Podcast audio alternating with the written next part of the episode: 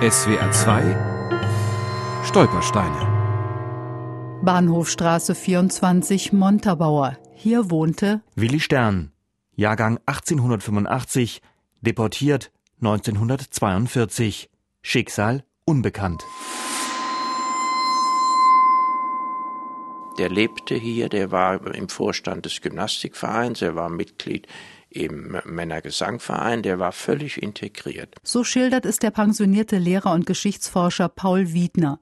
Willi Stern hatte in Montabaur ein gut gehendes Lederwarengeschäft. Schon direkt nach der Machtergreifung haben örtliche SA-Leute äh, vor seinem Schaufenster Patrouille gelaufen und verkauft nicht beim Juden, die üblichen Schikanen. Auch sein Sohn, der Alfred, der ja hier ganz normal in der Volksschule in Montabaur war, der bekam dann auch einiges von dem Antisemitismus mit. Überraschend für Willi Stern bestellte ein Lehrer von Alfred ihn zum Gespräch ein. Und hat ihm mehr oder weniger durch die Blume gesagt, hau ab, emigriere. Aber äh, die Sterns hatten schlicht und einfach kein Geld dafür. Wie viele andere Montabaurer Juden wurde Willi Stern nach der Reichspogromnacht in ein Lager gesperrt. Er kam nach Buchenwald. Dort wurde er misshandelt und erpresst. Er musste einem Nachbarn, der in der SS war, sein Haus zu einem Spottpreis verkaufen.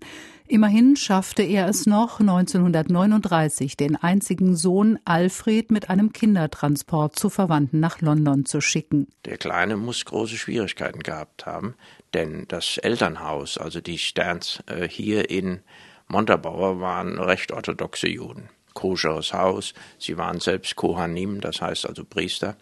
Und die Verwandten, die ihn aufnahmen in London, die waren sehr liberale Juden. Willi Stern und seine Frau Betty zogen völlig verarmt ins hessische Herborn zu den Schwiegereltern.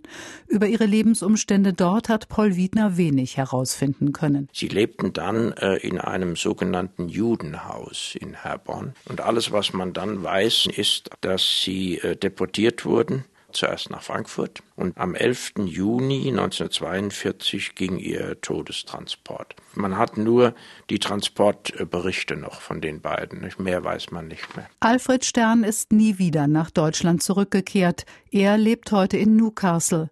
Mit seinem Sohn Gerald Stern, Willis Enkel, ist Paul Wiedner in engem Kontakt. Gerald Stern hat mit seiner Familienforschung und zahlreichen Besuchen wesentlich dazu beigetragen, dass in Montabaur ein jüdisches Mahnmal aufgestellt und mehr als 20 Stolpersteine verlegt wurden. Bei der Einweihung des jüdischen Mahnmals war Gerald da, sein Sohn und sein Enkel. Das war von Gerald ganz bewusst gemacht, um zu zeigen, ihr habt uns doch nicht alle umbringen können. Wir sind hier. SWR 2 Stolpersteine auch im Internet unter swr2.de und als App für Smartphones.